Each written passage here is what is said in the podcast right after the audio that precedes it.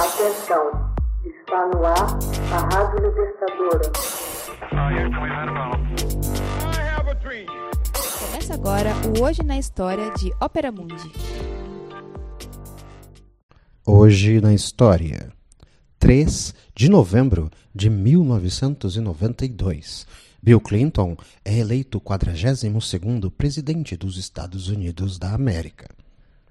No início dos anos 90, o democrata Bill Clinton derrotava George Bush pai e era eleito presidente dos Estados Unidos da América. Este era o fim de não menos que 12 anos de gestão republicana na presidência dos Estados Unidos. William Jefferson Blythe III nasceu na cidade de Hope, estado do Arkansas. Seu pai, William Jefferson Blythe Jr., era um comerciante e faleceu num acidente de carro quando Clinton tinha apenas três meses. Sua mãe, Virginia Dell Cassidy, casou-se então com Roger Clinton em 1950. Billy, como era chamado na infância, foi criado pela mãe e pelo padrasto. Tanto que acabou incorporando seu sobrenome a partir dos 15 anos de idade.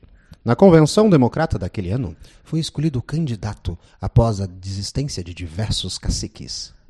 Boa parte da cúpula partidária não acreditava em suas histórias de derrotar Bush, por conta da popularidade do governo após a Guerra do Golfo. No entanto, desemprego, recessão econômica, somadas à imagem jovial de Clinton, acabaram por sepultar as chances de Bush em se reeleger. Curiosamente, devido ao modelo eleitoral estadunidense, Clinton elegeu-se presidente sem a maioria absoluta dos votos. Foi eleito o 42º presidente dos Estados Unidos, tendo recebido pouco mais de 43 milhões de votos. 43% no total, enquanto George Bush, o Bush pai, tentava a reeleição e recebeu 38 milhões de votos, ou seja, 38%. Clinton venceu em 32 estados e no Distrito Federal. Esta eleição é sobre uma nova América. É a escolha entre a velha e a nova opção. A escolha entre o descaso e um sentido mais forte de nossas riquezas, disse Clinton no dia do pleito que o promoveu a chefe de Estado. Clinton foi o primeiro presidente dos Estados Unidos nascido após o fim da Segunda Guerra Mundial. O símbolo dos Baby Boomers sua eleição marcou uma diferença dos ex-presidentes, que eram, na sua maioria, veteranos da Segunda Guerra Mundial, como já dizemos, e experientes negociadores da Guerra Fria. Foi o único democrata a chegar à Casa Branca e ser reeleito na segunda metade do século XX. Durante os seus dois mandatos, teve como vice-presidente Al Gore, senador pelo estado do Tennessee. Al Gore seria derrotado por George Bush filho, mesmo recebendo a maioria dos votos populares nas controvertidas eleições presidenciais de 2000. Ao assumir o cargo, as prioridades domésticas de Clinton incluíam reformas na área de educação, restrição de venda de armas, fortalecimento das leis de proteção ao meio ambiente e proteção ao emprego de pais que tinham de cuidar de seus filhos. Internacionalmente, suas prioridades incluíam reduzir barreiras de comércio, um exemplo disso, o NAFTA, e mediar conflitos na Irlanda do Norte e entre israelenses e palestinos. Foram anos de importante desenvolvimento econômico, com o déficit fiscal da era Reagan sendo reduzido. Clinton tornou-se o segundo presidente estadunidense a sofrer um processo de impeachment como resultado de um escândalo sexual envolvendo a estagiária Monica Lewinsky. O primeiro foi Richard Nixon em 1974.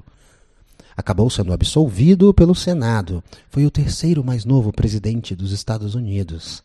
E ao deixar o cargo, recebeu as mais altas taxas de aprovação para um presidente na história moderna dos Estados Unidos. Saiu da White House com 58% de imagem positiva. Ao contrário de Jimmy Carter, o último presidente democrata até então, cuja gestão foi de 1977 a 1981, Clinton resolveu formar seu ministério com conhecidos nomes da política estadunidense, prometendo soprar forte os ventos da mudança.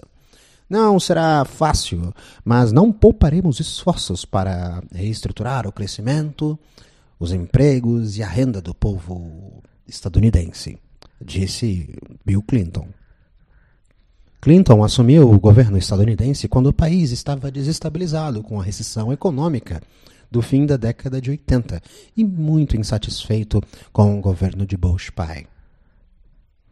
Com Bush pai, os Estados Unidos invadiram o Kuwait, iniciando a Guerra do Golfo em 1991.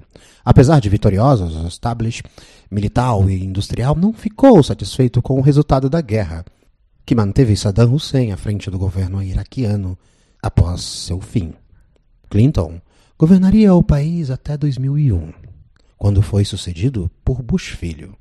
Em oito anos de governo, o democrata realizou uma gestão positiva de reformas na educação, meio ambiente e indústria bélica, tendo como prioridade uma política externa pacífica, ao contrário da gestão anterior. Hoje na história. Texto original Max Altman. Narração José Igor. Edição Laila Manoeli. Você já fez uma assinatura solidária de Opera Mundi? Com 70 centavos por dia, você ajuda a imprensa independente e combativa. Acesse www.operamundi.com.br/apoio.